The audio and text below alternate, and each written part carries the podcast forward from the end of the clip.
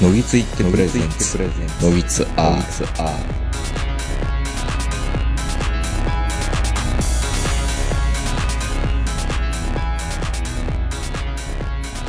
どうも皆さんこんばんは、豊子名人です。えー、本日も山梨海市謎多くの駐車場よりお届けしております。お相手は私と豊子名人と今日も長良からこの人です。はい、えー、今更転生したらスライムだった件にハマってる坂本です。今、今更天スラっていうのは、10年以上前ですかねで。したっけ、一時期バッと流行って、うんまあ漫画とか。うん、で、アニメも今もう2期終わって、今年映画化もするんですよね。映画化。はい。転生したらスライムだった件ってよくないじゃないですか。今、俺強えって感じの話じゃないわけでしょ？まああのー一時期ちょっと流行った、こん、こんなんなの？転生したのにっていうあの、転生したら、あの、まあ、雲でしたとか剣でしたとか、うん。まあいろいろ変なもんに転生しちゃったけど、うん。まあ最終的には俺杖になるんですけどね。ああ、スライムだったけど、メタルスライムになるみたいな？あの、転生したらスライムだった件は、うんまあ、あの、スライムがメタルスライムとかにはならないんですけど、うんあの、スライムだから何でも食えるんですよね。で食ったら、そいつの能力が全部自分のものになる的な感じで、スライムなのにめっちゃ強くなるだんだん強くなっていくんです。最終的にはスライムなのに魔王になります。魔王になる。魔王になる。まあ、あの、前ね、あの、ラジオ食堂の方が来られて漫画回っていう、うんまあ、来られてとか俺らが言ってるんですけど、漫画回だから、うん。まあそんな中であの、その、なろう小説とかそういった異世界ものであの、作画ガチャっていう話が出てて。まああの、なろう小説にとったらその、コミックスを担当してくれる方のうん。力量が自分の小説がさらに売れるかどうかっていう、まあうんガチャみたいなもんっていう、そういう運がある。うんまあその中の、多分最大の成功例が転生したらスライムだった件ですね。僕、僕の。の個人的意見ですけど、なるほど。漫画の方が面白いです、原作より。うん。うん、だからもう本当にコミックスで当たったっていう。今、ね漫画が全20巻ああ、そんな出てるんですか？出てますね。あの、累計全部で1000万も超えてるんですかね、漫画とか小説合わせて。。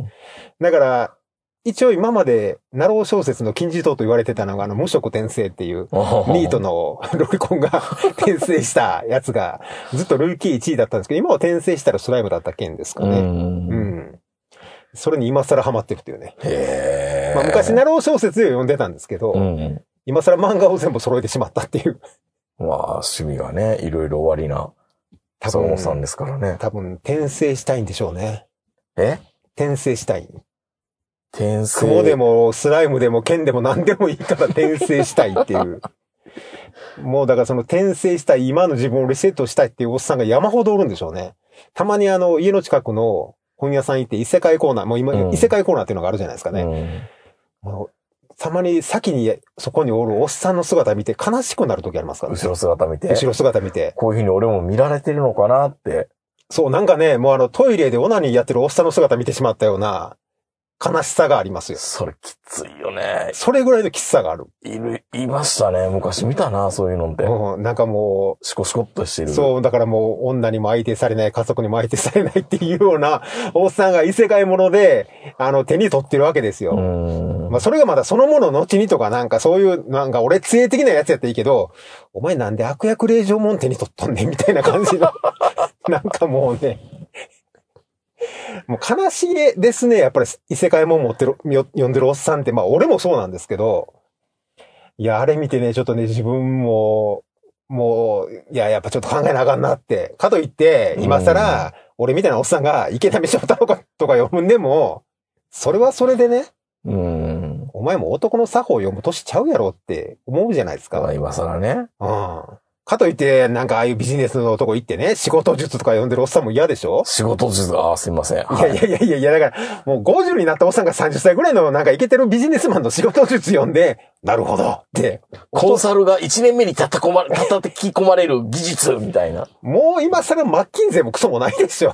今更何を目指すんだみたそ、いうな。もうパラシュート開いて、あと50メートルぐらいで地面や言うてんのに、なんかもう、いや、もう、もうね、気失ってるし。れそう。だからもう、そこまで行ってんのに、なんかもう、4点なんとかとか、な5んか点、5点途中そうそう、バキみたいなことを言われてももう、遅いから、まあ、そう、異世界に転生したいって気持ちはよくわかるし、自分もそうなんですけど、うん読める本がないんですよ。ああ活字習得の私からするとね。。そううん。だって今時も、直木賞だって、芥川賞だって、うん二十歳ぐらいの女の子が書くような小説が多いじゃないですか。うんだから、かといって、じゃあ、あの、もっと上の本当は俺らが読みたい人たちっていっぱいいるんですけど、うんほとんどお亡くなりになったじゃないですか。まあね。うん。新刊出ないでしょ？うん。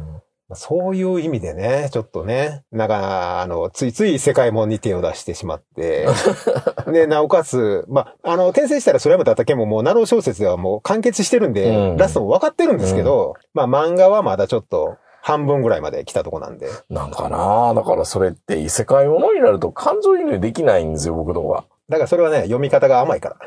え僕ぐらいになったら、うん。僕ぐらいになると。僕ぐらいになると、もうスライムに感情移入できるようになってるいや、からどう。やってなんの？だってスライムってわけわかれへんやん。かっこええねん、リムルは。リムルっていうのね。主人公はね。ね。俺かってスライムになってシオンのおっぱいの下にずっと座ってたいんですよ。うん。何言ってるか分からんと思うけど。いやいや、まあそういうおっぱちゃんがいるのね。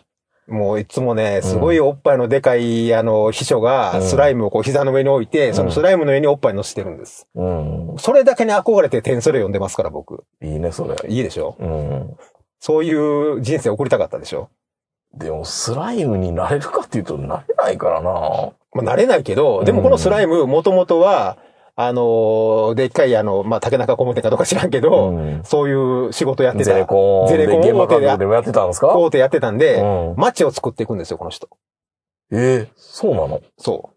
そう、ゼネコン、まあ、ゼネコンの、地地図に残る仕事をする人なんですね。する人なんですよ。ほうほうほお父さんお母さん私今ここで頑張ってますって言った感じで、う。新海誠に、えええ動画でね。そう。まあ最終的にはもう本当にあの、超高層ビル作ったりとかするんでしょうけど、うんまあそういう感じであの、もともとそういうゼネコン的な、だからこの人ね、作者もゼネコンの本になんかインタビュー、インタビューとかされたりしてましたよ。よ。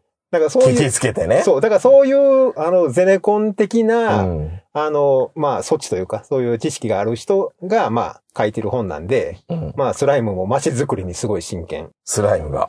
スライムが。おっぱいと街づくりに真剣。スライムって、うん。言ったらマリオで言うとこのクリボーとかね。そあの、仮面ライダーで言うとこのショッカーみたいな、イーンって言ってるやつが、う。うん。その中の一人がそ街づくりを。う。で、魔王になって世界をこう統一していく話。魔王、魔王じゃないよね。為政者になるってことだよね。まあでも、その世界では、うん。まあ、魔王がいろんな大陸というか場所、あちこちを征服というか支配してるんで、うんうんうん何人も魔王がいるんですよ。うん。悪い魔王というか、ちょっときひどい魔王とかいろんな魔王がいて、その中でスライムの魔王魔王になるスライムは、みんなが楽しく暮らせる街を作りたいっていう。いい人じゃん。それで、だから普通にいい人なんですよ。いや、魔王っていう、気になるんですけど、うんとスライムの形態で魔王になるってことなんですか、姿が変わるんですか、いや、あの、姿も変えられます。あの、途中で人間を一回食べてるんで、人間の形にもなれるんですけど、普段は大体スライム。そうか。じゃあ、それは、あの、バビロニ世のロデム的に、ロデム的になるんです。何でもできるんだ。何でもできるんです。あの、人間の形になると、まあ、あの、食べた人間っていうのが、まあ、あの、同じ日本人で仲、うん仲のいいっていうか、しずさんっていう人を食べちゃったんで、うん人間の姿になると女の人になるんですけど。え、何そのランマ2分の1的な？そう。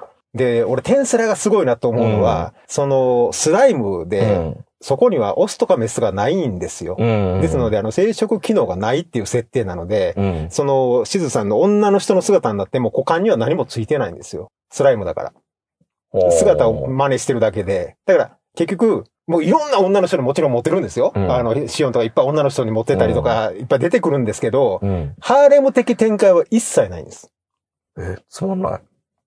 つまんないと思うでしょ、うん俺もそんなん読んでられるかって思ったんですけど、何が、なんか、だってある意味、か、か、宦官みたいなもんでしょそう。宦官。宦官みたいなもんでしょ全然楽しくないじゃないですか。歪んだ性癖が芽生えるんですか？そう。だからね、10年前の俺では多分分かんなかった。ああ、それはあの、下半身から自由に飛び立てそた。今だからこそ。今下脱した俺だからう、んスライムの気持ちが分かるん。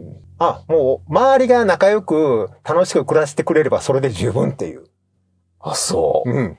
悲しくない？でもそれって。でもね、あの、ハーレム的展開になると、まあ、うん五等分の花嫁とかいろんな、んでも最終的に炎上するじゃないですか。誰か一人選ぶと。で、ハーレムにしたらハーレム下で文句出るでしょ、うん。ハーレム展開嫌いや。そういう意味でいくと、このあの、スライムにそういう生殖機能が全くなくて、うん。オスメス関係ないっていう設定にしたのは、今となっては大正解っていう。そうなんだ。うん。だからこそそういう心配なく。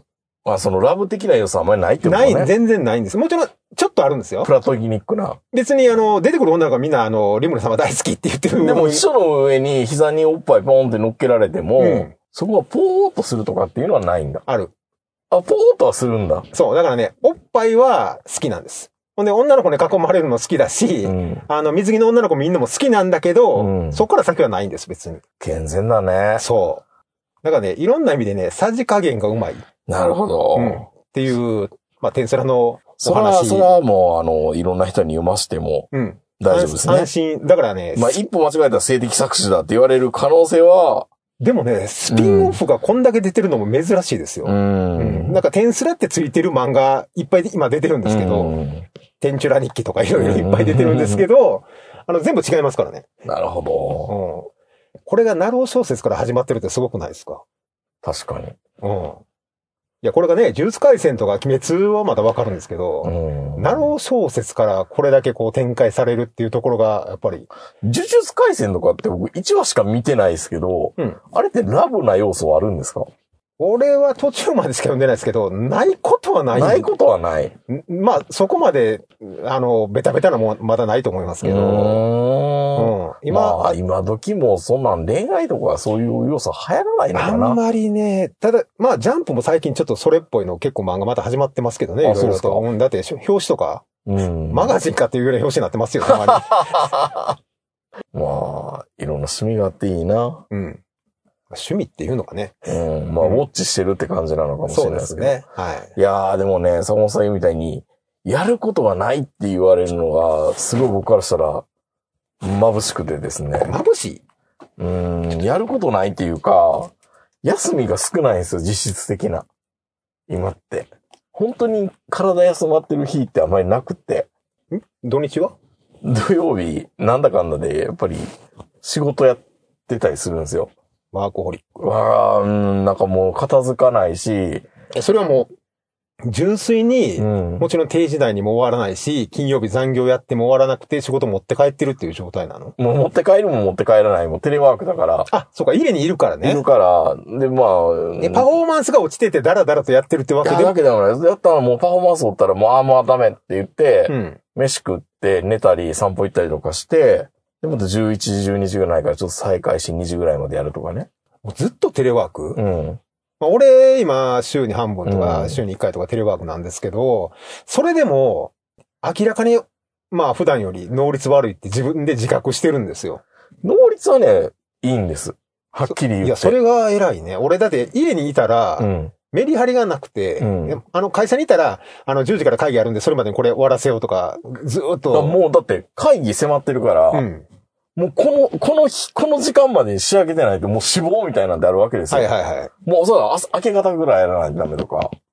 一番効率いいのはもう早めに切り上げて、うん。朝の4時か5時ぐらいから起きて、うん会議の時間までに間に合わせるとかね。まあ、じゃあ、今の俺とほとんど一緒じゃないですか。そうですか。うん。だいたい朝3時か4時に目覚めて、うん最近ヤクルト洗脳かけてすごい目覚めがいいよっていう。そうなんだ。うん。まあ、あの、目覚める時間は一緒なんですけど、なんか、ちょっと質が良くなった気がするんで。いやーでもね、だから、あとは全然仕事片付かないから、まあ僕はあの、今日朝4時に起きて、うんまあ、あの、韮崎に来るので、出発時間8時って設定したら4時から、4時間あるじゃないですか、うん4時から8時まで。うん。まあそれであの、テンスラを1巻から18巻まで読み直してたんですけど。遊びやん。いや、でもね、だから、あの、土曜日とかすごい効率はいいからやり、やるんです朝早めに起きて。うん。あの、土曜日なのに8時ぐらいに起きて9時ぐらいからスタートして、それ、部下にも触れないわけ？もう明治にしかできない仕事なんですうね。ーん、どちらかというと管理職業務とか、あとは個人がプレイヤーとして動いてるのもやっぱありますから、もう完全にブラックっちゃブラックですよね。うん。まあその、弊害でしょうけど、テレワークの、その、そうですね。今までだったら、だから仕事だったら、もう金曜日タクシーで帰ってもいいから、うんうん土日ちゃんと全部フルで休むんだみたいな。はいはい、無理やりね。無理やりね。どっかで諦めるっていうのが選択肢あるけど、そう諦められないですもんね。テレワークになるとどういつでもできるから、うん。そう。で、どっかで、例えば金曜日、早めに切り上げて、もう土曜日やろうって決めたら、まあ、それできるんですけど、うん。もうそういう切り上げたっていう罪悪感があるんで、土曜日もまたやっちゃうじゃないですか、ずっと。まあ、操船と翌週がまた死亡するからっていうのもあるし。結局諦められないってことですよね。うん、そう、諦めてないし、うん。ちょっとやっぱバッファー欲しいんですよ。翌週でも。はいはい。でもそれもダメなんですよね。でも毎週でしょ？うん。バッファーもクソもないやん。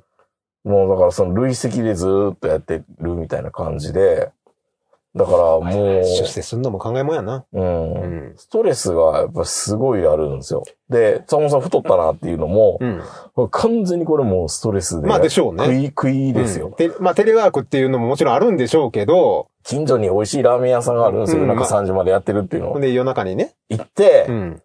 ああ、満足した。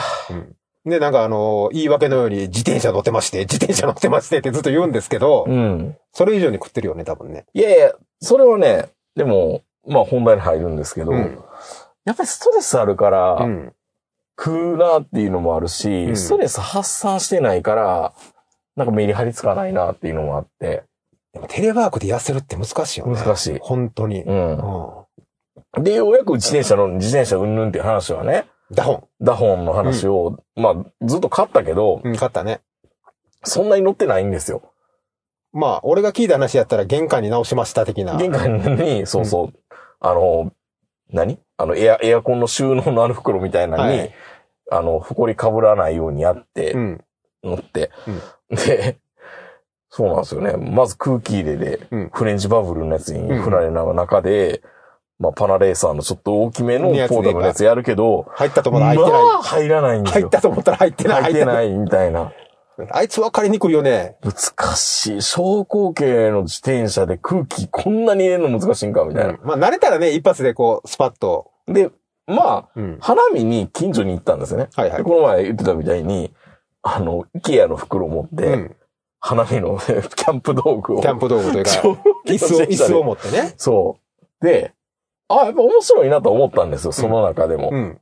まあ、空気入れもしんどいけど、ダゴンってあれでしょ？うん。乗ってみると意外にスピード出るでしで、ょ。それなりに出る。うん。出るから、輪行バッグも買ったんですよ、最初。はいはい。輪行するつもり買ったから、うん。一品行ってみたい。どっかに。あ、で銀、行でね？うん。うんでもまあそこまであんまり気合い入れるのもあれだし、うん。あんまり遠出したらまた嫁さん怒られるかもしれないから、うん。で、ずっと、羽田と、うん。羽田空港と川崎を結ぶ橋が新しくできたんですよ。うん。玉川スカイブリッジっていうのが。はいはい。それ見て、ああ、結構いい橋だな、見てみたいな、うん飛行機飛んでるとこも見えるしっていうので、羽田までで自転車で行って、はい。あれ、今はもう、あの、輪行するからって別に切符いらないいらないいらない。昔はね、うんあの、手荷物の切符っていうのがあったんでけど。ですもね、ダホンね、うん。軽いから全然苦にならないんですよ。あ、でしょううんね。昔坂本さんのとこに、うん。ミキサーとか機材持って行った方が、よっぽど重い。あの頃の機材はでかくて重でかいでかい。重たかったから、ね。まあ、ちゃんとしたね、うん。ミキサーとかう、ん。あの、でも、言言うときのあの、マイクスタンドとか全部込みやからね。そう、うんあの、円盤状っていうか、んあの、陶器製みたいななんか、相対円盤も入ってたんで、そうそうそう多分あれが半分ぐらいだと思うけど、そう。で、降りたこともない羽田の一個手前の天空橋っていうところで降りて、はいはいはいそっからまあ地上に上がり、うん。まあと大鳥居みたいなのがあったりするんですね。よくじ、あの、見るんですけど。あれは飛行機が落ちないようにっていうやつ？なのかな？よくわかんないですけどね。うんで、まああの辺って東京大空襲があったあたりに、うん。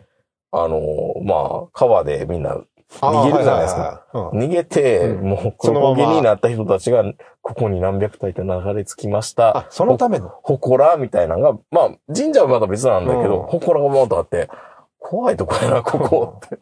じゃあたまにあの、ウォータージェットとかでイエーイとか言ってるやつそうそう、それ動画で撮りましたけど、うん足掴まれて、みたいな。笑沈んだらええのに。いいやいやいや、まあまあ、あの、僕動画撮りましたけど、手振ってくれてましたからね、今見たら。空気読まれへんやつやな、ほんまに。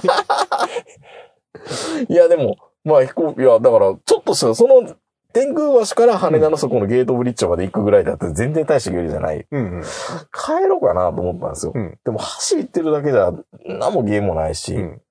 で、本当は奥さんとそこに行こうかなっていうので、うん行ったけど、うんまああれこれ連れて行かんでよかったわ。何のアトラクションもないからって。橋渡って行くだけだったら全然楽しくないじゃないですか。飛行機飛んでるでしょ。そいや、それが最大のアトラクションう。でしょ。まあまあそうなんですけど。伊丹のスカイパークとかもそうでしょ。でも分かったけど、うん。橋ってう、ん。車と一緒で、うん。橋の上から歩いてても橋の全貌は見えないんですよね。まあそうですよ。うん。それはあの、瀬戸大橋でも何でもそうですけど。そうそうそうそう。うんで、景色がものすごいいいかっていうと、うん。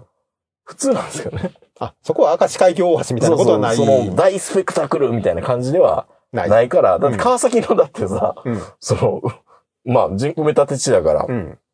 そんなにまあ映えるもんでもないし、まあ言うてもやっぱり主役は飛行機。飛行機飛行機。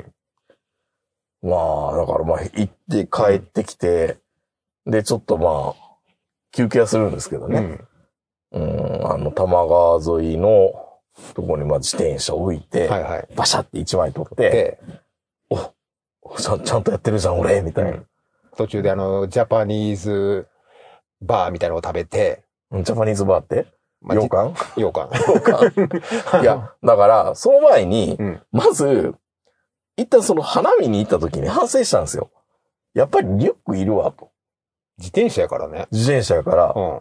じゃみんなでも、輪行というか、ああいう商工系の自転車乗るのって、うん。そんな必死こいたリュックなんかしょうのかみたいなのってあるじゃないですか。まあちょっとしたね。そうそう、なんかポでーポーチみたいな、前にポーチか斜め掛けのね、うん今時の。まああとは、で、まあ言ってもデーパックぐらいのかな。でも結構いろんなもん入れたいじゃん。まあ万が一雨降ったりとタかとか空気抜けたりとかいろんなこと考え始めると、うん。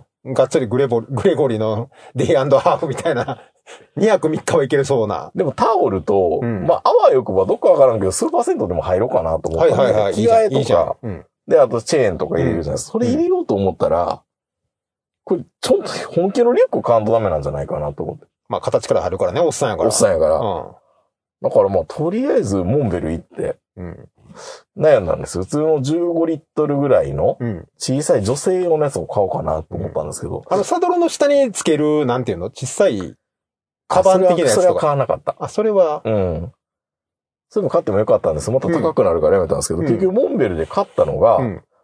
トレイルライン用のやつ買ったんですよ。あ、あのーピチッと、ピチッと体について揺れないやつね、左右で、に。で、まあ、あの、撥水性がすごい高いやつで、で、なんやったら網がついてて、背中に汗がたまらない的な。そうそう、はいその、網のところにタオルをベタって一枚入れといて、うん。まあ、臭くなるんですけどね。まあまあ、それはね。うん。まあ、それが、うん、8000円ぐらいのやつかな。まあでも、うん。おっさんですから。モンベルやっぱり安いっていうか手頃ですね。モンベル、良心的だからもちろん8000円という値段はね、ワークマンと比べたら高いやんっていう話ですけど、うんでもまあ、品質というか、出来栄えは。そうなんですよ。だからそれにいろいろそのチェーンとかバーン詰め込んではいはい。行くわけですよ。まあ言っても大阪のメーカーですから、もうね、ひいきにしてないとね。僕らはね、やっぱりちょっうんと親近感があるので。そうなんですよ。だからそれで、まあその羽田行くだけじゃ多分脳ないし何しに来たのかわからんし、全然そんな乗ってもないから、別に、あの、俺らはそんなこと一言も言ってないけどね。自分でそう思ってるだけで。いや、これで帰るのか、どこれから先どこ行くのかって思ったら、うん。まあ一旦、あれ、多摩川のサイクリングロードってあるんですよね、やっぱりね。よくツイッターで見ますよね。うん。多摩祭とか、多摩祭とかっていうう。ん。え爆祭はないのかな。100 140キロも走るんですかみたいな感じですけど、うん僕らからすると。いや、本当にね、自転車本気でやってる人とか、うん。めっちゃアホみたいに乗るじゃないですか。めちゃめちゃ乗りますよ。うんね100キロぐらいは、なんかもう半日っていうか、朝行って帰ってくる散歩でしょみたいなですよね。あ勢いですあいつからね。頭おかしいなっていやいやいやいや、別にあの、フォロワーの人もいいますからね。いますけどね。いますけど、うん。俺はそんなん無理やと。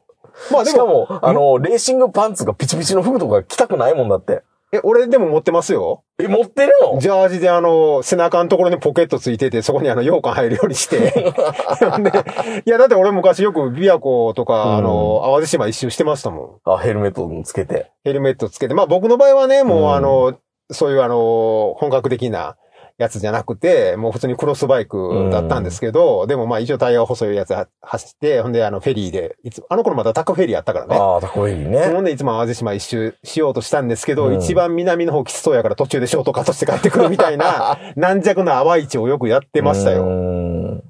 いやでも今ね、新州来たら、うん。いい道いっぱいあるから、うんさぞかし自転車楽しいやろうなと思ってたんですけど、坂道だらけですからね一。回も乗ってません。最初、初日にもう、こんなに空気薄いのかと思って、さすが、ナチュラルコーチトレーニングはね。そう、いや、きついんですよ、こっちで自転車って。坂道もすごいんですけど、あとりあえず僕、多摩川の方でずーっと行っって、うんあ、ここか、シンゴジラでモデルになってたのってこの辺だよなとかって思いながら、うん。あれ、何キロぐらい走るようにあの、サイクリングメーターというか、ああいうあれはねサイコマつけてないの？つけてないまあ、だ。そうなんですね。まあ、これからのお楽しみで、うん一気に揃えると楽しくないし。まあでもまあスマホ持ってりゃね、そうそうそう。どんだけ走ったかわかりますからね。そう。でとりあえずどこまで行こうかなと思って、武蔵小杉まで行こうかなっていうので、あのー僕らあの関東じゃないから、うんまあまあさっぱりどれぐらいの距離感なのかわからないんですけ9キロど、かそこら10キロぐらいかな。直接、ああの、ちゃんと測れば。だから、そんな大したことないんですよ。全然言うたら大阪から京橋ぐらいな。うんいや、もっと、もっといやもっとあると思うけど。うん。で、まあ、ずっとその、モンベルのやつはですね、ここに、肩のところにペットボトルがさせるんはい、ですよ。ああ、おしゃれな。おしゃれな。うんバーンさして、お茶だけで。うんまあ、多分ね、もっとなんか食べたりすんのかなと思ったけど、食べる場所もないし、まあね、自転車乗ってると結局自転車置いてどっかっていうのがなかなかまりなりにくいめんどくうんから、めんどくさいからね。ペットボトルのお茶一本だけでずっとそこまで行き着くぐらいで、ほとんど休憩もせずに、うん。汗、で汗は？汗めっちゃかきましたよ。その後そっからどうするんですか？え、もう何も、汗だくで。汗だくでとりあえずタオルを入れてるから、うん。タオルで顔拭き。うん。で、ヘルメットなんかないから、うん。普通のあの、チューリップハットみたいな。怪しいな、怪しいな、もう。チューリップハットじゃない。チューリップハットじゃないけど、普通の山山登り用のこの、あ緑のハットみたいな。ハブって、うんまあ日焼けしないようにみたいな。ぐらいですかね。でも、それでも、分かったのは多分やっぱりストレスがすごかったんでしょうね。うんめっちゃめちゃこう息切らして、もう格好も何も汗も何も気にせずに、うんひたすら無心にサドルを、さ、ペダルをね、うん回すっていうのは、あ、昔こうやって遊んでたよなっていうのがやっぱ思い出しましたね。小学生ぐらいとか、中小学学生ぐらい。中学生ぐらいの時に遠出するとかって、あのーちょうどね、うん。駅までタイムアタックとかしてましたから、まあ、どこの駅か大体、あの、想像はつくんですけど、まあ、例えば、うん河内長野とか、そういう駅まで行って、あの、か今日、今日は、うん僕は高校の時にあ毎日6キ、片道6キロ駅まで？駅まで。意外と結構そきつい。れ別の沿線まで行ってましたから、自分のところのとかもう売りの沿線じゃないところまで行ってたから、あ、そうかそうか。なんで高校行きやすいとこに、そうそう、そこから直線で確定で行けるはよな、っいうはいはい。ていうのは兄貴がそのルートで行ってたんですよ。うんほぼ同じ近い高校に。でも俺は、俺は天皇市から行きたいって言ってたけど、うんなんか兄貴に負けたような気がするから、うんじゃあ俺もそっちに行くっていううん。そこでタイムアタックをするわけですよ、うん一日。だから今日は風が強かったから、そんなシャカ歴みたいな人生を送っておきながら、うん自転車始めたのがこの年っていう。そうそうそう。だから本当はあの時にやってたら、うん。僕もあの、坂道くんみたいになれたかもしれないですね。多分今頃はね、マヨ、マヨなんとかみたいな服着て、ほんで自転車レースに没頭するような人生が。やったかもしれないですね。うん。ま相当早かったはずですから。まあね、でもね、名人の年代だと、うんまあ俺の年代もそうですけど、そこまで自転車ってまだ高校の段階で、競技としてやってる人がそもそも少なかったですね。いなかったし、大阪でそもそもやってる人っていうか、やってる高校があったのかっていう。感じでしたから、だってその頃までそのサイクリングレースっていうのがあるとも知らなかったですからね。まあ、ツールドフランスっていうのは聞いたことはあったけ名前はうんど、ただそのツールドフランスの動画を見たこともなかったし、うん。競輪ぐらいですもんね。そうね。もう漫画に出てくるのも競輪だけでしたからね。ツール・ド・フランスの漫画って俺初めて見た金井達夫さんかなんかかな。うんなんかそれぐらいで、まだシャカ歴ももちろんなくて、うん今みたいにね、そういう自転車の漫画がこんなブームになるなんて夢にも思ってなかったんで。いや、だからちょっと昔のこと思い出して、うん。息切らしててなんか必死になって回してるって、これすごいストレス発散になったんだなと思って。でもう。もそこ、で、その日からあと、う食欲が食いたいっていうのがピタッと止まったんですよ。はいはいはい。あ、やっぱりストレスやったんやっていうのよくわかりましたね。全然 Y 線よりいいじゃないですか。うん。毎日 Y 線飲むより。ワイセン飲むよりも、うん。あの、無駄になんか食いたいって思うのは、うん。自転車乗った後逆になくなりました。自転車乗ったから、うん。なんか補充で、別腹別腹って食うのかなと思ったら、うん。武蔵小杉のショッピングモールみたいなとこ行ったけど、うん。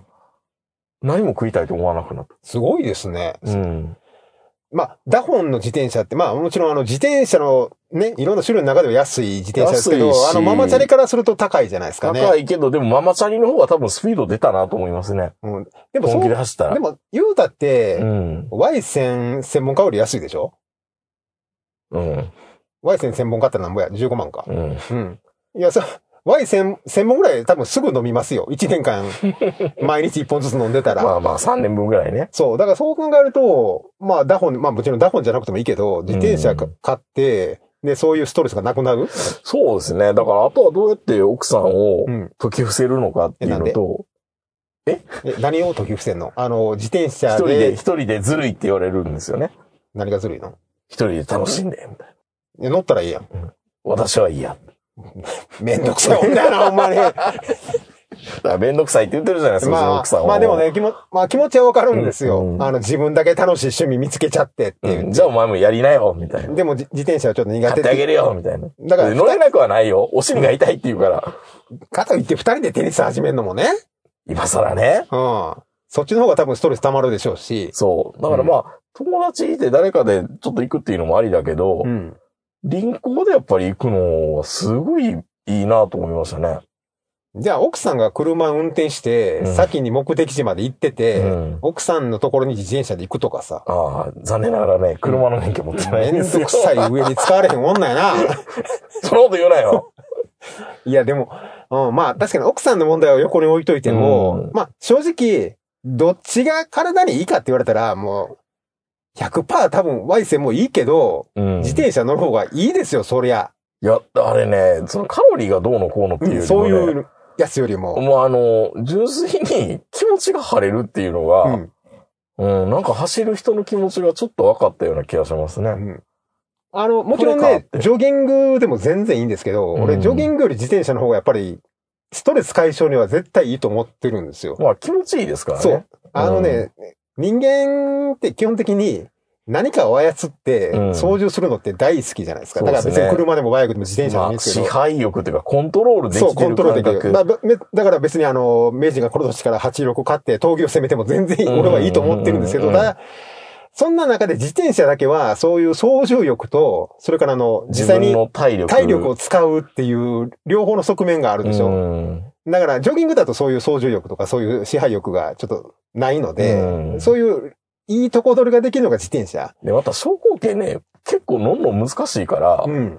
昇降系乗ってからちゃんとした自転車乗ったら、もうちょいちゃんとできるのかもしれんなとは。いや、普通、多分クロスバイクでいいんで、うん細いタイヤののクロスバイク一回乗ったら、うんほんまに滑るように走ってきますよ。ねえ。うんどこまでも行けんちゃう俺って。日本一周しようかなと思いますよ。まあ実際はあの、半日走ったら嫌になるんですけど。いや、もうさ、僕も最後の方嫌になりましたけど。な、でもね、昇降機でもあの、十分、あの、スピード感を味わえるし、なんちゅうっても電車でどこでも行けるでしょう。昇降系だと。そう。だから本当にね、いや、それはストレスな。まさか、まさか川崎のこんな、こんなよくわからん道通ってるってめっちゃおもろいなって。うん。それはやっぱり面白かったですね。もうぜひ今度あの、うんその、あずさに乗って、うん。あの、上諏訪まで来て、諏訪湖を一周していただきたいなっていう。ああ、だもんね。だほいや、全然一周15キロぐらいなんで、できますね。全然余裕で行きますよ。だって俺いつもジョギングで回ってるんですもん。諏訪湖の周りは。あの、諏訪湖のあの、南の方に、あの、まあ、トレーニングセンターみたいなのがあって、うんあの、スイミングできるようにプールもあったり、温泉もあったりするんで、いつもそこで最後温泉入ったりするんですけど、ねえ。いや、こっちまで来て自転車乗って諏訪湖一周してまた帰ると、もうほんまにトリップ感が半端ないですよ。多分。まあ、帰りぐたーってし寝れるかもって気持ちいいんですよね。で、その時は、奥さんも。も一緒に来て、奥さんは、あなたが一周してる間に、その酒蔵回ったり、うん。諏訪湖のお城を見たりとか、いろいろいっぱいやることあるじゃないですか。多分一人じゃ座んないって言うんでしょうね。そうかな。あうんの、千人風呂とか入っていただくとすごいですよ。上諏訪に千人風呂って明治時代にできた温泉があるんですけど、はいはいはい。あと美術館があ、椅子がはいいですね。いっぱい。いあるんで、結構、あの、諏訪湖のあたりは。レンタルサイクルを奥さんに借りさせたらいいんですよね。とまあ、まあ、もちろん、あの、のんびりあの、諏訪湖を奥さんと二人で回っても、そんなに時間かからないんで、ちょっと、ちょっと気になったのは、うんその、新しい橋のところにう、ん。大チャリが置いてあったんですよ。その、はいはい。レンタルサイクル。うんこれでよかったやんって思いましたけどね。まあ、それはほら、まあ、それはそれ、これはこれなんですけど。あの、またあのね、あの、瀬戸内海のあっちの方行けば、あの、レンタサイクルで、いろいろ、まあ、あの、橋を渡れるとかあるじゃないですか。うんからそういう、まあ、四国行ったりとか、いろんなとこ行った時にやっていただければ。確かでもね、長野でもあちこちいろんなとこでレンタサイクルあるんですよ、やっぱり。うん。あるんですよね。うん。だから全然、あの、こっちに来るまで別に自転車持ってこなくてもできるんで。そうですよね。ちょっとやっぱり、忘れてましたね。自転車の爽快感とかストレス。まあ、うん、いや。小学校の時ってでもね、ストレスないから、自転車がストレスに効くなんて夢にも思ってないでいや、すからね。僕も思ってなかったですよ。うん。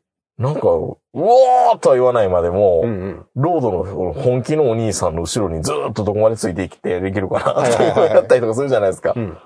うん、どこでちぎられるかなと思ったら、まあ300メートルが限界でしたね。そりゃそうでしょ そら、小口径ではついていかれへんわな。う。うん。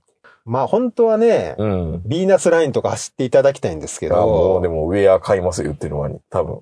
ただビーナスライン行くまでにまずね、うん死ぬほどきつい登りありますからうね。ん。だからあの車でダホン乗して、頂上まで行って頂上スタートみたいなね。ぐらいの方が多分いいとは思うんですけど、でもまあ、一回それにハマってストレス解消っていうのが体が覚えたら、うん多分もう続けていけるんじゃないですか？まあ、ここはあと2、3回は多分ね、勝負かなと思ってて、うんうん。もう暑くなったらもうええわって思うのか、汗だく。まあでも家の周りだったらすぐにシャワー浴びれるからね。そうそうそう。うんまあ、本当は言うとスーパー銭湯とかね、はいはい、途中でね。巡るのでもいいんだろうなと思うんですけど。うん。まあでも、僕ら、その大阪に住んでる時に、例えばそのうん淡市とか美和市とか、うん。そういうまあ、有名なところがあったんですけど、まあやっぱ関東だとやっぱ多摩になるんでしょうね。そうですね。うん。多摩祭っていう、まあ僕は走ったことないんですけど、多分楽しいんでしょうね。うん。淀川にもあったんですけど、うん。もうことあるごとになんかその、自転車以外が入れないようにこう、棒が立ってて、そのたびに自転車降りて、うん。自転車ぶつけないように持ち上げてっていう、それがもうずっとあるんですよ。そうです何百メートルごとに。まあでも、たまたま風がきつくない日だったからよかったのかな。あーあれ、風がきつい日だったよ。もうええ。もういかん。向かい風の日は地獄ですからね。ねいや、でもそんな話聞いてると久しぶりにちょっと自転車乗りたくなりましたね。うん俺、今自転車持ってないんですよ。あ、そうなんですね。うん。だから大阪でいろいろ乗ってて、結局最終的にあの、ジャイアントのクロスバイクだけこっちに持ってきたんですけど、ずーっと乗ってなくて、うんこの前見たらもう錆びついてて、もう結局処分しちゃったんですよね。うん。だからもう今、本当にあの、基本的にはどこ行くにもスーパーカブ。なんですけど、スーパーカブはもちろん楽しいんですけどね。まあ、体を動かし、そうそう自分で動かしてる感がね。ないから、別にあの、うんストレス解消にはなるんですけど、健康的かどうかって言われると、うん。そっちの部分ではね、なかなか健康的ではないので、自転車久しぶりにちょっと乗ってみたいなっていうのはありますよね。まあ、何があれってね、ちょっと腹具合が悪かったんですけど、うん。トイレをいつ行くかっていう緊張感もまたたまりませんでしたね。あれはね、子供の頃はそういうのよくあったんですけど、うん大人になってからはないじゃないですかね。そトイレのないとこには行かないっていうう。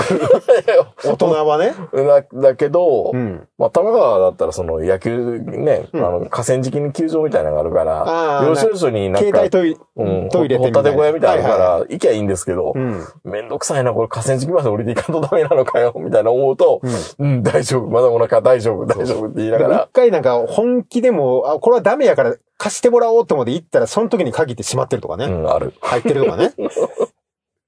変な汗が出たりとか。そうそう、するからね。うんまあ、そのトイレ問題はもちろんありますよね。まあでも本当にね、ストレスがやっぱすごくあるっていうのがよく分かったし、まあ、正直体休めるよりも、うん。動かす方がね。動かす方がいいですね。まあ、それはよく産業医さんも言いますようね。んうん。なんか動かしてもらった方がいいですよっていう。うん。まあ、そうですね。自転車でストレスが、まあ、自転車こいだぐらいでストレスがそんだけ、あの、減ったっていうのは、もうそのストレスがすごすぎるでしょっていう話もあるんですけど、うんまあ、あの、体がそういうふうにあの、自転車でストレス解消したっていうふうに、あの、ね、認識してるんであれば、多分、たあんまべなくても良くなったっていうのはそういうことなんですよね。もうだってもう目の前に自自転車あるわけなんで、もうお金かからないじゃないですかね。まあ、カバンは買いましたけど。まあ今いろいろね。うん。でもまあ、その程度でね、うん。いいんであれば本当にいい趣味を見つけたなっていう。まあまあ趣味とは言えないですよね、まだね。いやいや、十分言えますよ。いやーダホンですから。いや、どこに次どう行けばいいのか。でも荒川行けばいいとかね。いや、東京って、あとは、まあ、狭山港もあるとか。うん、いっぱいあるでしょ。まあ、臨港だからどこでも行けるっちゃどこそう、でも行ける。臨港さえしたらもう、東京は走るところにこと書かないでしょ。うまん。あさすがに山登ることはダホンじゃしないと思いますけど、案外登れると思いますよ。マジで？だって、ち車輪小さいから登りやすいじゃないですか。ああ、まあでもね、ずーっと回りつ、もう続けながら。回すのは全然いいんですけど、うん進まない。進まないからね。本当に進まないよ。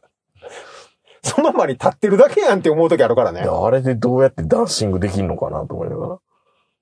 まあ、だ、ダホンでダンシングしてるやつあんまり見たことないけど。めっちゃテクニックいりますよ、でも。うん。だって結構不安定でしょ、あれ。いや、立ちこぎ難しかった。できるようになりましたけどね、ちゃんと。うん。ダホンは結構厳しいもんがあるとは思いますけど、まあ、いつかもしかするとそのクロスとか、うんロードとか、あの、買いたくなる時が来るかもしれないけそうなったら、まど、あ、置けないですからね。いや、多分ね、うん。部屋の中にね、吊るすと思いますよ。そういうタイプ？そういうタイプ。あの天井への突っ張り棒みたいなやつね。自転車釣っては帰ってきたらまずチェーンから磨くみたいな。大変で、いや、でもそれでもやっぱタイヤ、タイヤちゃんと拭きましたからね。でしょ、うんそういうのやるようになるんですよ。めんどくさ。まあ、最終的にはあの、自転車乗ったらどこにも寄らないみたいなね。自転車からは一歩も離れませんみたいな、そんな感じになっていくんでしょうけど。ストイックだなもうでも、だ本だったらもう何かあってもしゃあないかって思いますけどね。いや、でも本当に走る人っうて、ん。100キロぐらいじゃ物足りなくなるんでしょ、うん。俺はその感覚には最後までいかなかったですけどね。みんなで乗ってる人そうですもんね、会社の中で。やっぱりね、ある一定以上の体重になるとケツ痛いんですよ。うん。100キロぐらい乗ったら。うん。股とか。もう次の日また痛くて歩かれへんみたいな。僕にはちょっと股関節が痛くなってそう、だから体重をある程度落とさないと、やっぱ長距離乗れないですよ。難しいですね。うん卵が先か鶏が先かみたいな話になそうるけど。そうそうそう。自転車で痩せるのはもちろん痩せるんですけどね。うんでも痩せるんやったら最低これぐらい走らなきゃっていうのがあるじゃないですか。難しいなうん死ねって言ってんのかみたいな。そう。かといってジョギングから始めたら膝言わすし。いやすし。うん。じゃあ、じゃあもう市民プールで、水中ウォーキング水中ウォーキング。でもあれストレスほんまに発散できないですからね。水中のやつは、うん。確かに疲れるし、運動したなって感じはするけど、うん。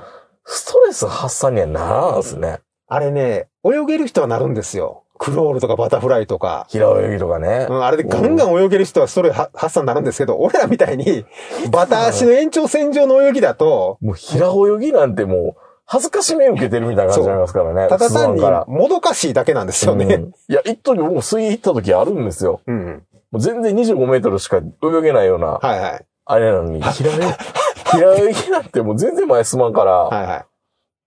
その場の立ち泳ぎと変わらんからね。そうう。ん。あれ、バタフライで泳いでたら多分ストレス発散できるんでしょうね。うわやっぱーって。ザバーって。うんまあ、クロールでもいいんですけど、いや本当に楽しそうでしたよね、あれ。だから本当にもう夜中とか、うん家に人いない時のテレワークの瞬間とかで、あーって言ってる時たまにありますからね、僕。危ないやん。だいぶ危ないやん、もえ？う。だいぶ危ないやん、もう。たま、くそー だからたま、たまってるよ。普通に切れてるやん、もう。なんやねん、俺。頭に俺やるやる。俺やるやる、それ。誰もおらあの、帰りの車の中で。いや、黒の中でやるでしょ？やるやるやる。うんそれから一人でカラオケボックス行って。うんもうだいぶ自分でも思うもん。家、うん家会社出てから家帰るまでの15分ぐらいの間に、うん1800ぐらいみんな死ねって言ってるから。会社で爆弾落ちろとか。なんやねん、あいつ、わっけわからへん。そう。そうああの、もう本当にね、もう聞かせられないですよ。ーめんどくさいな、これ、もそう。で、それがね、ストレス発散になってるっていうか、まあ無理やりストレス発散してるんですけど、う。うん。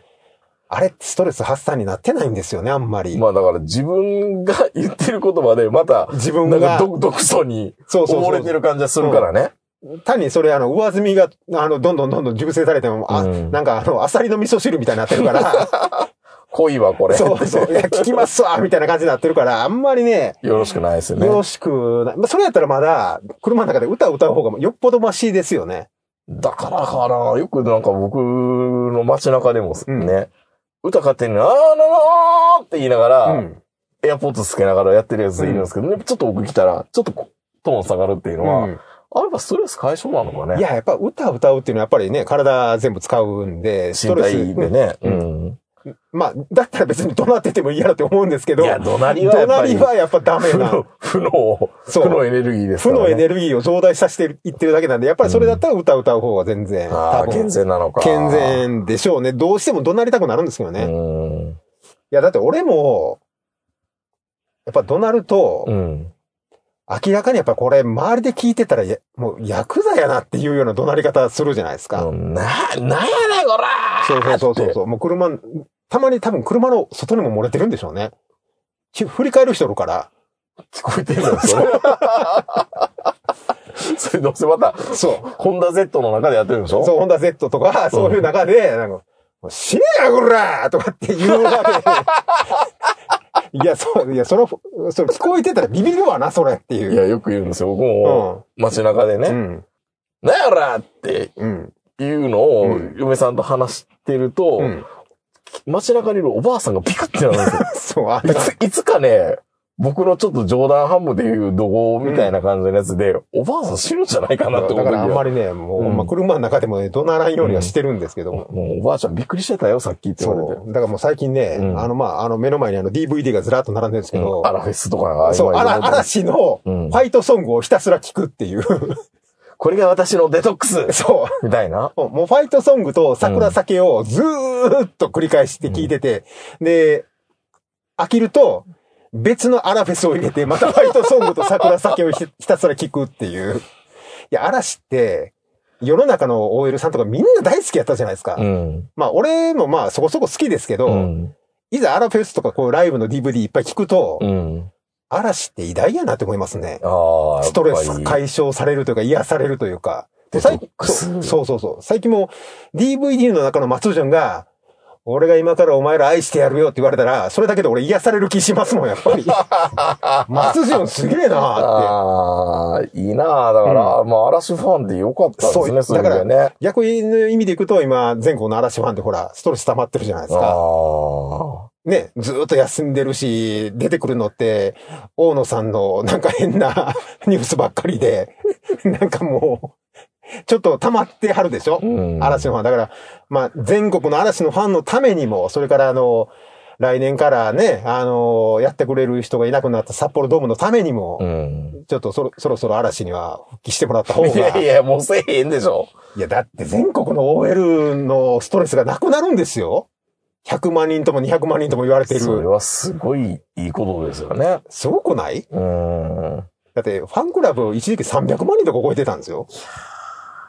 ほんで、みんなその嵐のライブ行けるために仕事してたわけでしょ ?GDP 下がってません、ちょっと。うんまあもちろんコロナのせいもあるんですけど。嵐のせいっていうのもね。いや、もちろんね。いやー、でもやっぱりストレスを、どう解消するかなんて考えたことなかったんですよね。そう？うん。いや、もう、ストレスは、うん。ストレス耐性すごいあると思ってるんですよ。これでも。まあみんなそう言うんですよね。うん。うん。そうそうそう。うんでも、あまりにもうん休みが少なくなりすぎると、うん。もう追い詰められて、うん本当会社、会社行かなく、まあ、行くんじゃなくて、もうこの仕事中止にならないかなとか、はいはいはい。そんなことしか思わなくなるじゃないですか。取引先しねへんから。しねえかなとか。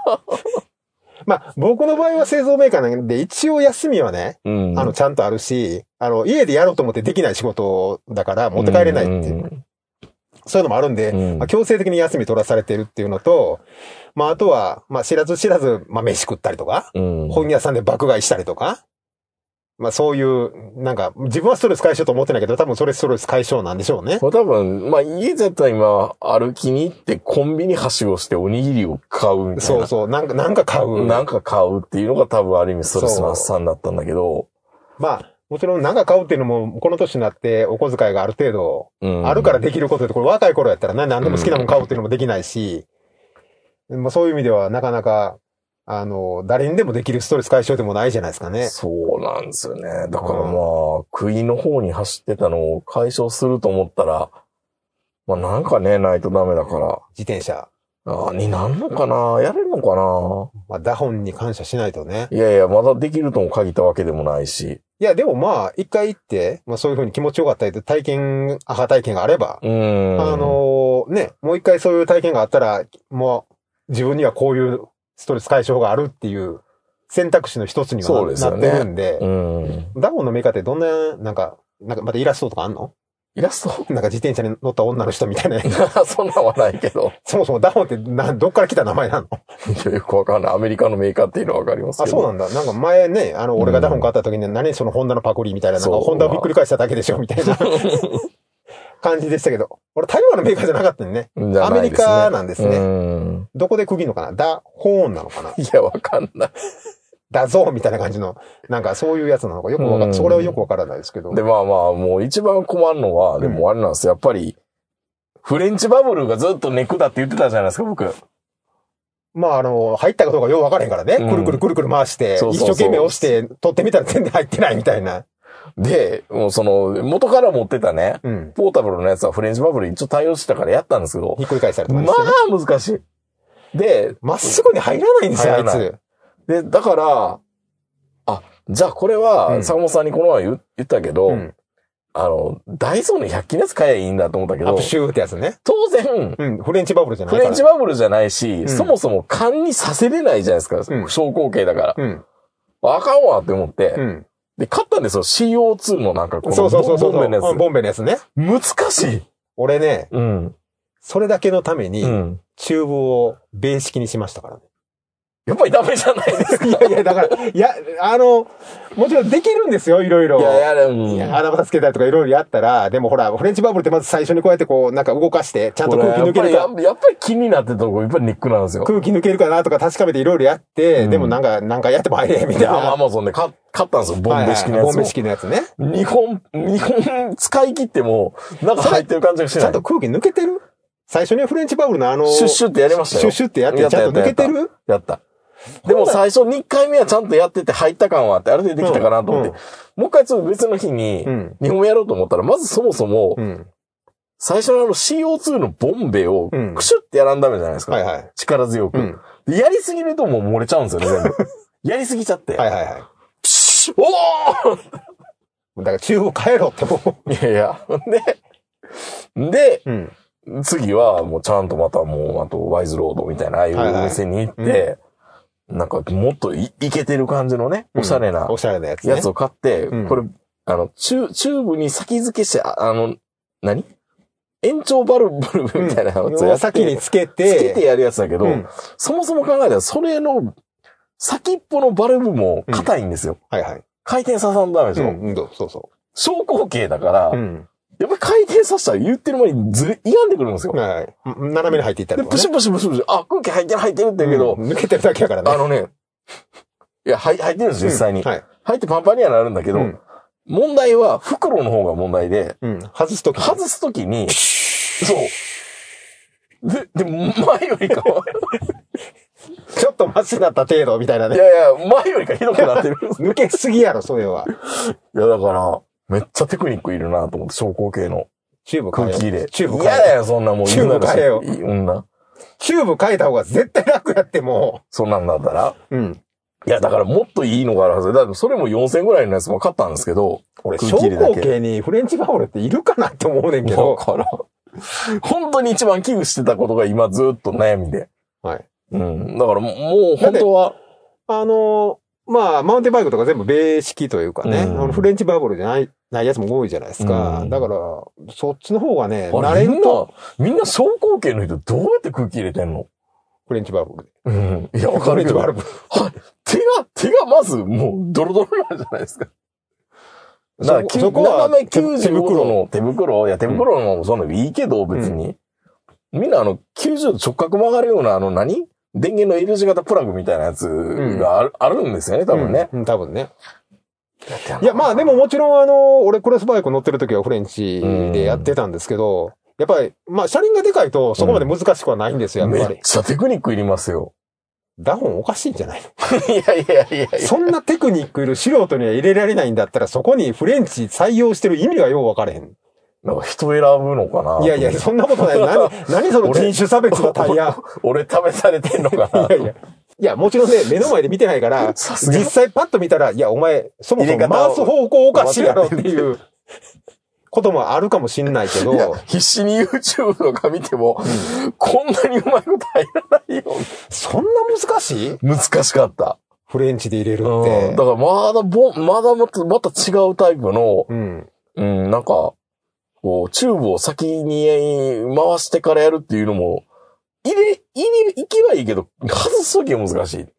はあ外すときに斜めに向かうと、うん。フレンチバブルがまたプシューって言うんですよ。まあ、あのね、あの、全然、全然わからない人にすると何の話してるかさっぱりわからないと思うんですけど、まあ、あの、自転車の空気入れって3種類一応あって、イギリス式、アメリカ米式、式フランス式って。で、僕らはママチャリでよく言うのがイギリス式で、あの、なんか挟む。うん。挟んで挟んで、プシュー、プシュって入れる。うんまあ、ほぼほぼ失敗しようがない。絶対失敗しようがない。で、ベースキーっていうのはなんかそのまま差し込んで、まあ、あのうんタイヤ、あの車のタイヤとかも全部そうなんですけど、で、フレンチバブルっていうのがなぜかよくわかんないけど、なんか中に、あの、もう一個、シングみたいな。芯みたいなのがあって、それがいつもこう中からの圧で押し、押されてて、うん止まってて、うん。それをちゃんと押してあげると空気が入るみたいな。うただそれをこう、はめていくと、外から何になってるのかよう分からへんっていう。これちゃんと入ってんのかって不安になるし、そうそう。の、んあの、空気入れを外すときに、うんその先っちょのね、うん。ところがまた斜め向いたりすると、うん空気シュ抜けちゃうんですよーっ。てシューって。抜けるんで、うんさっき入れた分が抜けた挙句になおかつ、もっともっともっとマイナスになる。もっとマイナスになるみたいな。とりあえず、抜けやすいし、入れやすいですけど、うん本来はね。うん。ただ、まあ一番、やっぱりロードとかでも採用されてるように、自転車に一番いいってされてるのもフレンチなんで、まあやっぱフランス人っていけずやなっていうのがね。いや、ほんまにフランス人が考えたかどうかも知りませんけど フレンチ、フレンチって言うぐらいからそうなんでしょう。ほんまにあのフランス人みんなあのおしゃれで服は10枚しか持ってないみたいに言ってるパリジェンヌがあのフレンチ入れてんのわからん。みんなベーシックのような気がするけど。ほんまに。フエレンチシが。フレンチであの、なんか車輪のスポークの間に手突っ込んでドロドロになったりしてんの？パリの男の人が。わからない。試してみたいですね。まあフラン、フランスインの自転車見て、みんな、ツールでフランスに出てくるやつとかもみんなほら、別に自分で空気入れるわけちゃうかまあら、大体みんなスタッフがやってくれますね。そう、そう、だから別にフレンチでいいんでしょうけど、うんねまあそら、そらフェルスパッペンかって自分で空気入れてるわけちゃうから、いいんですけど、まあ確かにね、フレンチバブル、僕も毎回もちろんね、入れるときに、一回で成功しない感じはありますよね。そう、だから急に急急いで出たいって言った時に、うん。パニックになりますね。そこまで。めっちゃストレスやん。そう。乗る前にストレスがかかる。フレンチのおかげで。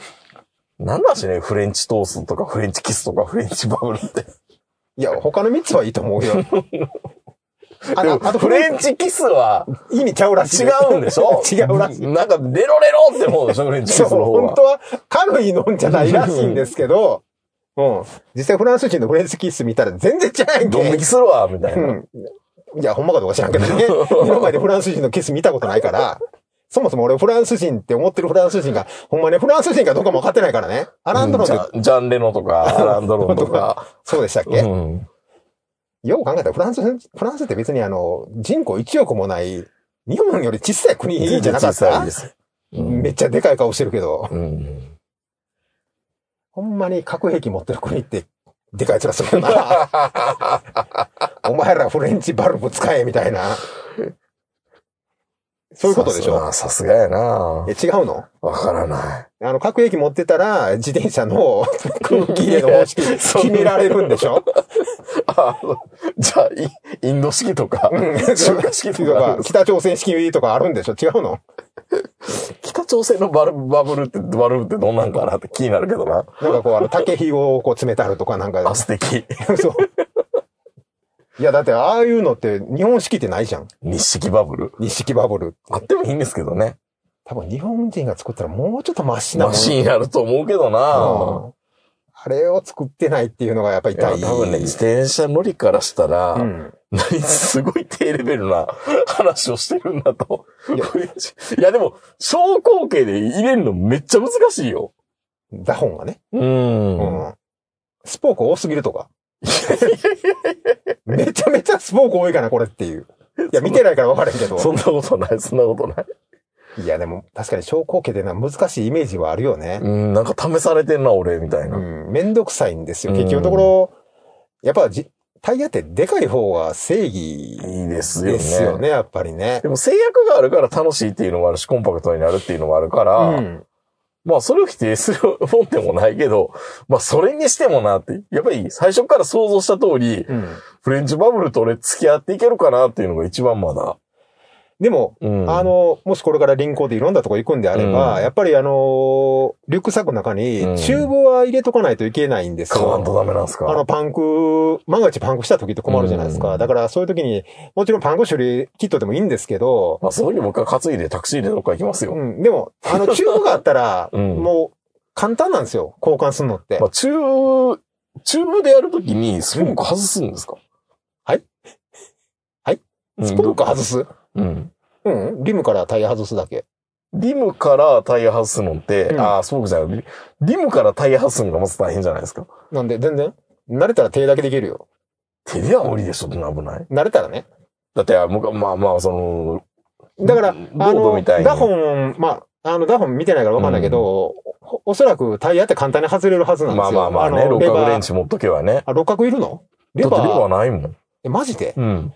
それはめんどくさいね。そレバー、普通ロードってレバーがあって、レバーねレバー緩めたらタイヤ外れるじゃないですか。うんで、タイヤ外れて空気全部抜くんですよ。うんで、その空気抜くっていう作業がフレンチが一番楽なんですよ。う。まああれをシュッシュて押せばいいーってやったらだけですからね。空気全部抜けるんで、ほんで空気全部抜けたらタイヤって簡単に外れるんですよ。うん。ほんで、外したら、チューブ外して、新しいチューブ入れるだけでいいんで、タイヤ交換という意味でいくと、もうフレンチって、すごくいいんですよね。そうですよね。でも、レバーがないんだったら、いや、そう、地獄ですよ、本当に。ママチャリの、そうそうそう、ママチャリ一緒で一緒。えダウンってそんなんやったっけ？そうですよ。そうか。だったらタクシーで帰ってくださいよ。最寄りの駅まで。だってこんなんですもん。これ、あでもなんか外すシーンないですよ。六角レンチですね。六角レンジです、ね。あ、ではまあ六角レンチだったらいいですよ。六角レンチで外れるんだったら結構多分あっさり外れます。怖いなぁ。つけれるかなつけれるよ。普通につけれるよ、絶対に。あの、後ろはチェーンがあるんで、うんギアとチェーンがあるんで、ちょっと慣れるまで家で1、2回外して入れてっていうのをやった方がいいと思うけど、いや、あの、自転車は逆さまにして、外すだけですよ。なるほどね。うん。でも、あの、チューブ交換できるようになると、もうパンクの心配から解放されるんで、どこまででも走れるようになりますよ。気がしますね。うん。あ、それがね、もうスーパーカーボンでそれができるようになると、もうどこまででも旅ができるようになるんで。うん。まあ、あの、タイヤ交換は、タイヤ交換がチューブ交換は一応あの、やっぱり、覚えといた方がいいなるほど。とは思いますけどね。自転車乗るんであれまば。あそれか、まあ、どっかロードを走ってる人を捕まえて、いやいやいやいやいやいやいや。すいません。ちょっとできなくなっちゃって。いや、おっさんに、可愛いよ。女の子やったらね、あれですけど、あーって。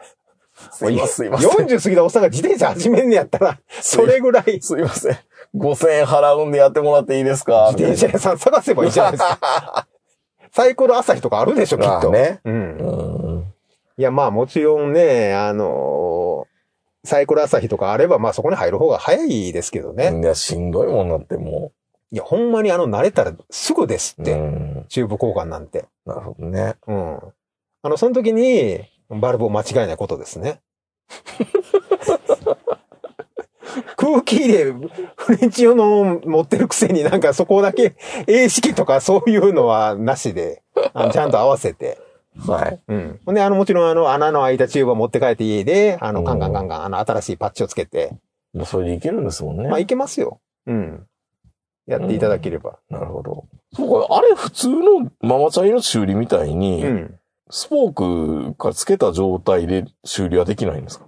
頑張ったらできなくないですよね。ママチャラの修理は基本的にあの、リムからタイヤ外さずに、チューブだけこう引き出して、あれだから車輪がでかいからできる技ですよね。まあ、車輪がでかいのと、自立するのと、結局あの、ママチャリの最大の、もう弱点は、車輪が外せないことなんですよ。ん。簡単に。うん。だから結局もう無理やり、チューブを引き出して、自転車屋さんが昔をやってたみたいに水の中でどこが漏れてるか調べてほんで、あの、乗り張ってみたいな感じになるんですけど、うんまあ、それと同じことはできるのはできますよ。でも昇降桁無理だろうな。まあ、チューブ効果の方がはるかに早いですから、んやっぱり。あの、車輪さえ外せるんであれば。なるほど。うん。ちょっと気が重たくなってきまあした。なんでやねん。なんでやねん。いや、最初から危惧してた通り、フレンチバブルが僕どうなのかなっていうのを。うん。もう、だもう自転車乗んなよって言われるのは目に見えてたけど、だいぶ危惧してたとこ起きましたね。まあ、あの、慣れ、本当に慣れですよ。うん最終的にはやだと思ね。いますね。うん。まあ、そういう、あの、あれあるんじゃないの？教室。教室？小口径のフレンチバルブにあの空気を入れる講座。こ講座みたいな。なんでもあるね。インスタとかに流れてくるのかな、そういうのが。そう。あの、うん多分ね、失敗しまくってる女の人とかおると思うんで。ああ、うん女の子だったらよかったな、俺も。いや、だって、やっぱり、やっぱハードル、いろいろあるんですけど、自転車乗る時の、あそこは結構ハードルの一つですよ。ですよね。うん。空気入れるっていうのは。うんで、自転車って基本的に空気入れるの前提ですからね。そうですよね。漏れるから。うん。だからそこを楽にしてくれ。なんか昔ね、要は走ってる間に勝手に空気入る自転車とかね。ああ、うん、あったりしたんですけど、まあそういうところも、あの、含めて、あの、まあ楽しいんでしょうねんまあそこも含めて楽しめたら、ストレスがさらになくなっていくっていう。まあ今また空気入れるだけでストレスがね。溜まってるからね。一番困るのが、それが嫌で自転車乗らんようになるっていうのが一番困るんで。そうですよね。うん。まあそこだけはなんとか、はいえ解決策を見出してください。頑張ってみます。はい。それでは皆さんおやすみなさい。さよならら。